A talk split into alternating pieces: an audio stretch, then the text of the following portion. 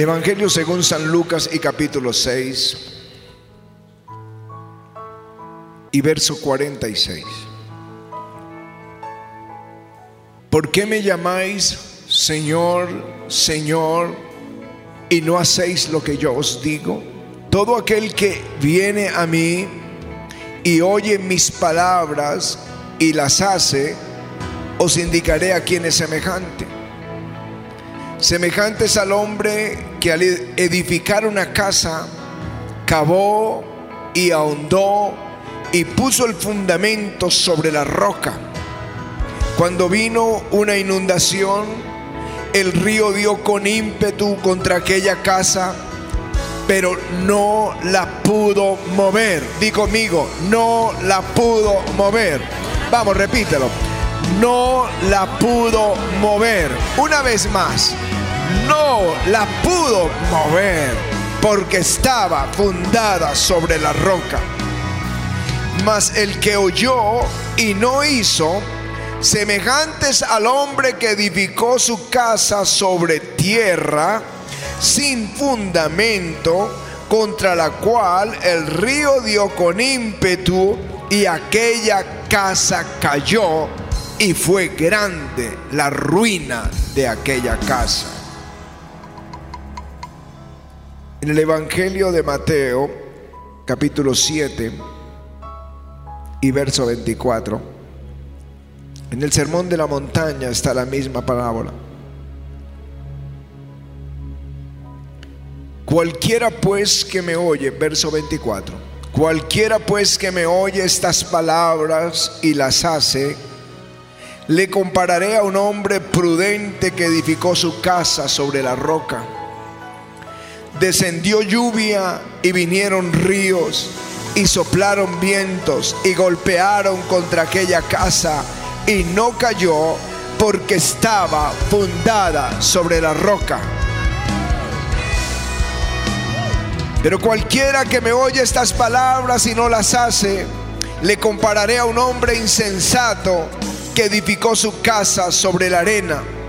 Y descendió lluvias y vinieron ríos y soplaron vientos y dieron con ímpetu contra aquella casa y cayó y fue grande su ruina.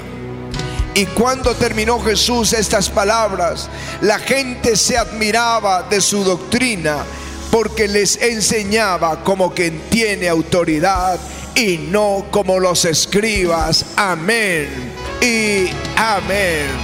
Aleluya.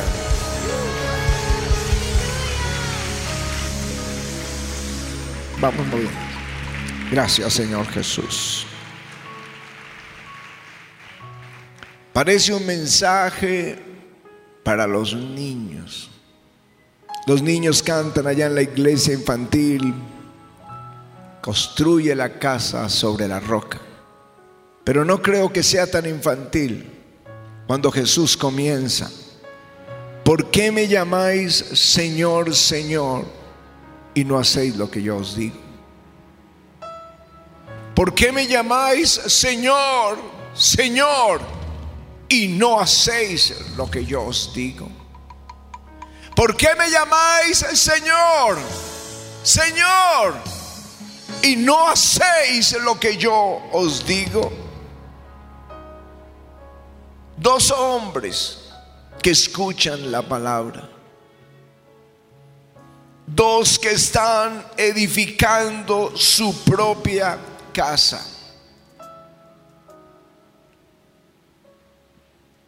A los dos les viene el invierno, soplan los vientos, los ríos golpean, la inundación arrasa, una casa cae y es grande su ruina, la otra ni siquiera se mueve, no la pudo mover. Si no lo hubiera visto en la iglesia, si no lo hubiéramos visto en estos 35 años predicando, no entendería la importancia que tiene esta palabra. Los he visto edificando la casa. Mateo dice, es un hombre sabio que edifica la casa sobre la roca. Sabio, precavido, cauto. Y el hombre necio construye la casa sobre la arena, sobre tierra. Y esa palabra necio, por respeto, no la traduce en literal tonto, cabecidura, insensato. En Lucas dice, es un hombre que construye con fundamento y el otro construye sin fundamento. Construir una casa en los tiempos de Jesús era difícil. Jesús lo sabía. Jesús, cuando dice que era carpintero, nosotros pensamos que trabajaba la madera, puertas, mesas, pero no. Carpintero en aquel entonces es el constructor, el que edificaba casas. Por eso Jesús da esta parábola sobre la misma experiencia de lo que fue su infancia y su juventud. Constructor. Él sabía que en invierno nadie construye, que las casas en Israel se construyen en un periodo de siete meses que dura el verano. En invierno es imposible construir porque las lluvias son intensas. Así que cualquiera que va a construir una casa comenzando el verano, arranca la labor y toma sus herramientas de trabajo y comienza a cavar, a golpear la tierra.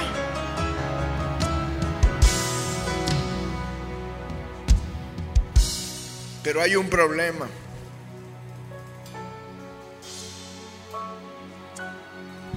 Hay un serio problema en el verano. La greda se vuelve como bronce.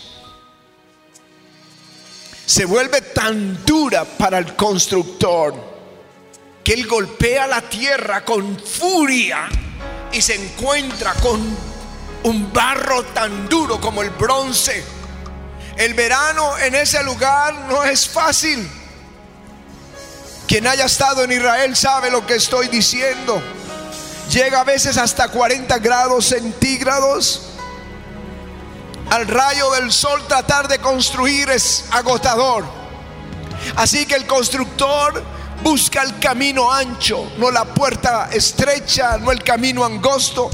Y dice, voy a construir una casa, el piso está duro, es un solo piso. No escabemos más. Y hace su cimiento, su casa, termina su hogar y trae su familia a vivir a la casa. Comienza el invierno, comienzan las lluvias y empieza los ríos a crecer los vientos a soplar sobre esa casa, los ríos se desbordan, viene la inundación y viene con tanta furia que golpea la casa, la arrastra y es grande la ruina de aquella casa. Alguien pregunta, pastor, ¿hasta cuándo yo debo cavar en mi casa? ¿Hasta cuándo si el piso es duro? Los hijos resisten los amigos convencen y yo estoy cavando, cavando. Yo creo que me puedo sostener un centímetro. Pastor, debo cavar un metro. Y yo te digo, hasta que encuentres la roca. Hasta que encuentres la roca firme. Hasta que encuentres la roca firme. Hasta que encuentres la roca firme. Aleluya.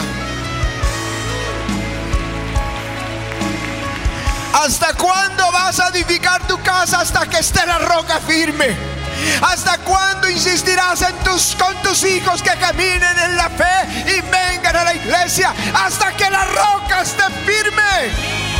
hasta que sea parte de ellos.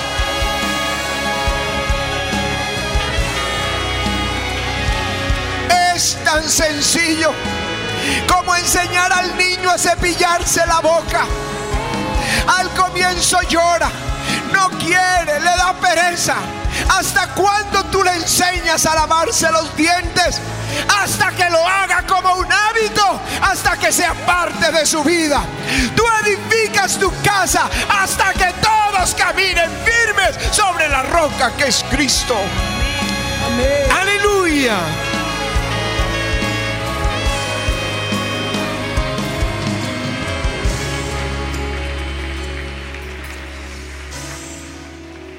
El profeta Isaías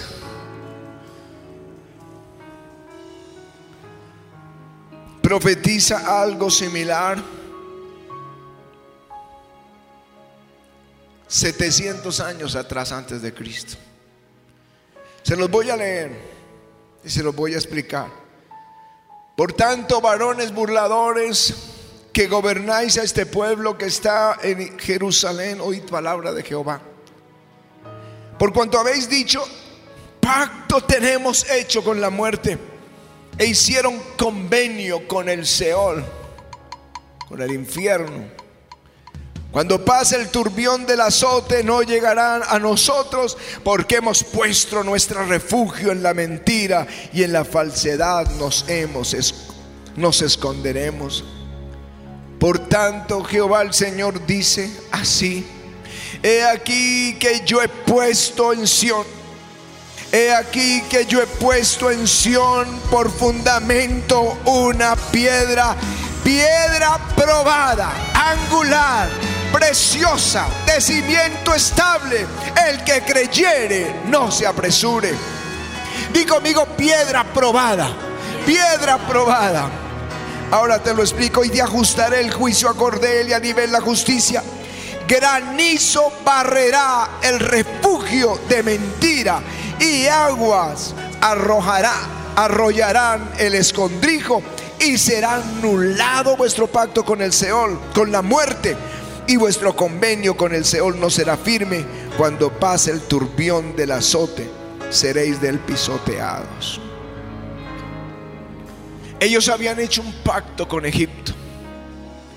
Y Asiria estaba destruyendo las naciones, derrotando reino tras reino. Y eh, los judíos tenían miedo. La gente de Jerusalén tenía miedo cuando viniera Asiria a destruirlos. Entonces hicieron un convenio con Egipto y pagaron dinero a, Egipto. Si viene Asiria, ustedes nos van a defender. Y el Señor dijo, ese es un pacto con la muerte. Ese es un acuerdo con el mismo diablo. En algunas versiones lo traduce así. Ese es un refugio de mentira. Dios ya puso un refugio más sólido. Él ya puso un refugio más sólido. Una piedra confiable y ya fue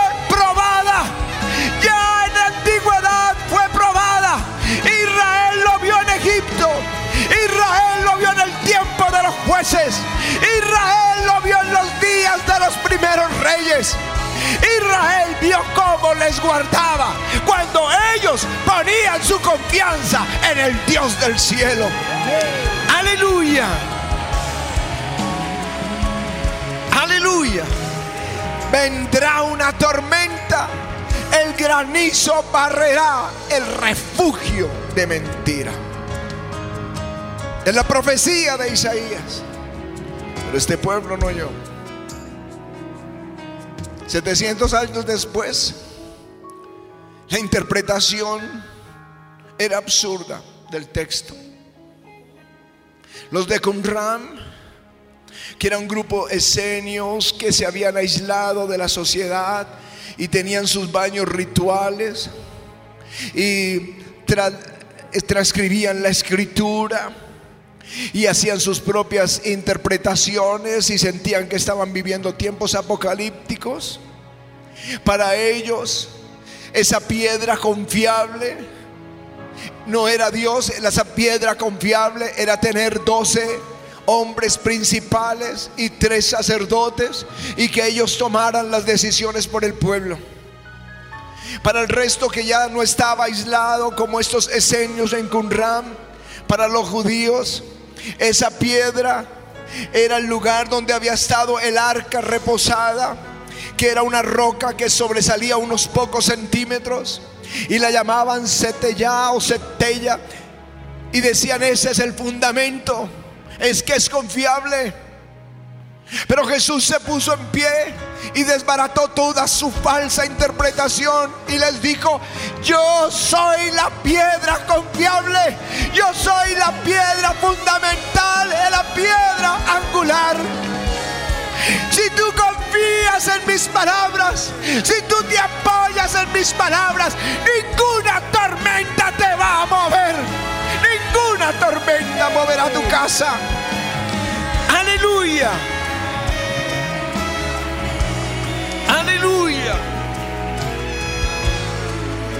Creyentes, ustedes son los constructores de su vida. Ustedes representan los constructores de esa parábola. ¿Cómo construyes tu vida?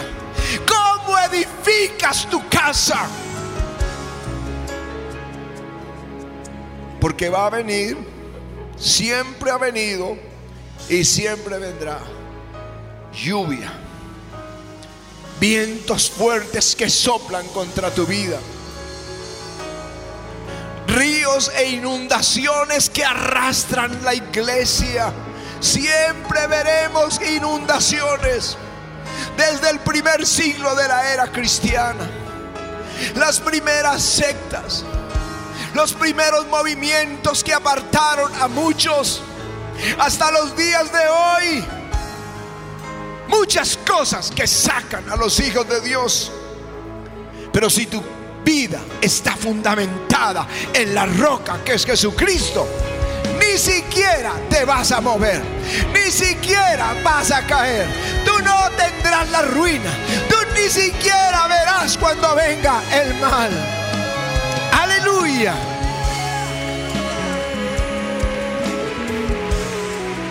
La pregunta de Jesús, en resumen, es, son dos. ¿En quién confías? Basado en el pasaje de Isaías. Maldito el hombre que confía en el hombre y pone carne por su brazo, dijo el Señor por boca de Jeremías el profeta. Será como la retama que lleva el viento. No verá cuando viene el bien, sino que morará en los sequedales, en el desierto, en tierra despoblada, deshabitada. Y en la nueva Biblia el día dice, la prosperidad lo abandonó para siempre. Al que confía en el hombre, la prosperidad lo abandonará para siempre. Bendito el varón que confía en Jehová y cuya confianza es Jehová. Porque será como árbol plantado junto a las aguas, que junto a las corrientes echa sus raíces y no verá cuando viene el calor, sino que su hoja estará verde. Y en el año de la fatiga fatiga no se fatigará en el año de la sequía, ni dejará de dar frutos jugosos, dice alguna versión. Aleluya. ¿En quién tú confías? Y la segunda pregunta.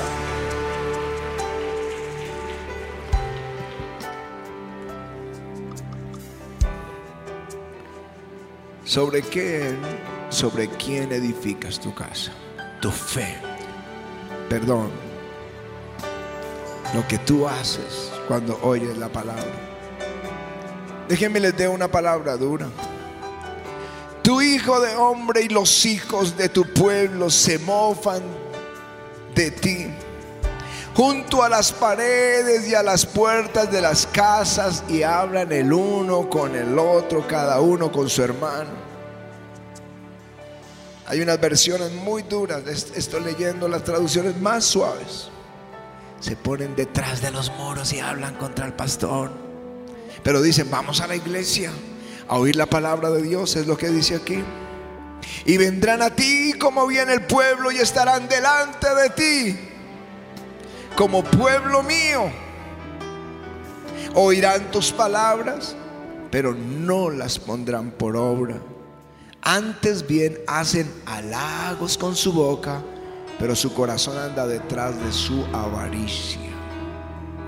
He aquí que tú eres a ellos como cantor de, amores, hermoso de voz y que canta bien, y oirán tus palabras, pero no las pondrán por obra. Pero cuando ella viniere y viene ya, sabrán que hubo profeta entre ellos.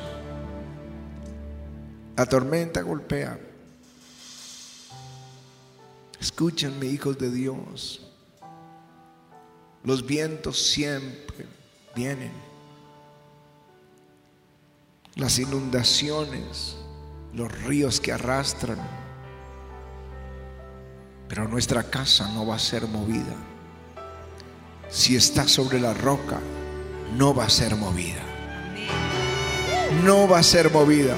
Ni siquiera los sentiremos.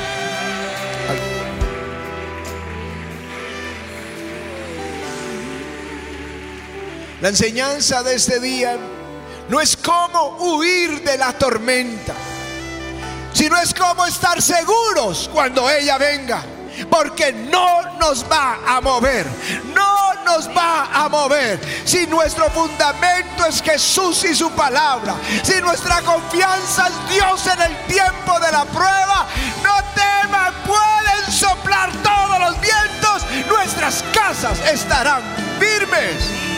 Aleluya.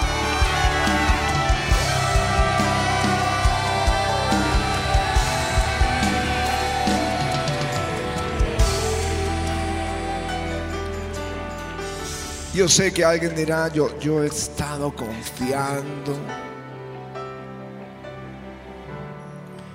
que es el mejor médico el que me va a atender, la mejor clínica, estoy asegurado con el mejor seguro.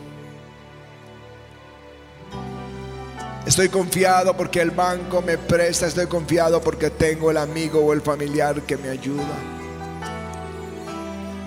Cuando venga la tormenta, no vas a estar de pie y la ruina será grande. O quizá alguien dice yo, yo escucho la enseñanza del pastor, me gusta, pero yo no la hago. Vamos a ponernos de pie y vamos a pedirle al Señor perdón y a tomar una decisión este día. Porque esa muerte y resurrección no es en vano. Ahora nuestra decisión es poner un fundamento fuerte, sólido, confiado.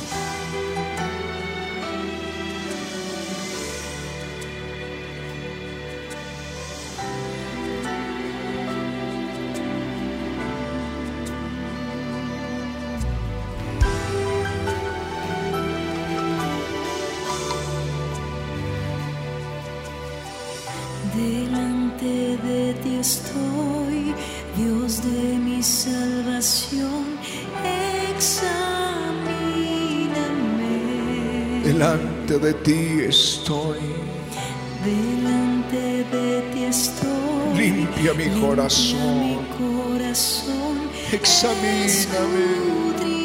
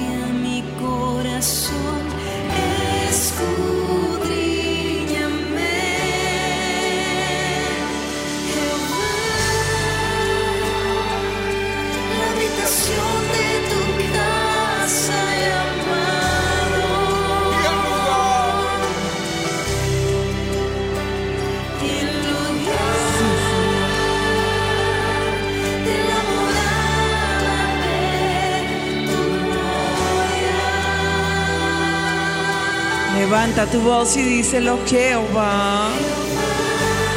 La habitación de tu casa he amado.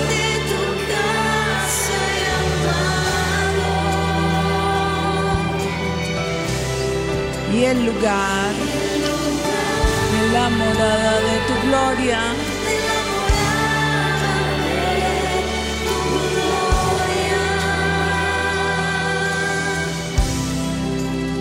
Gracias Señor por este maravilloso día, esta mañana preciosa, festejando tu resurrección.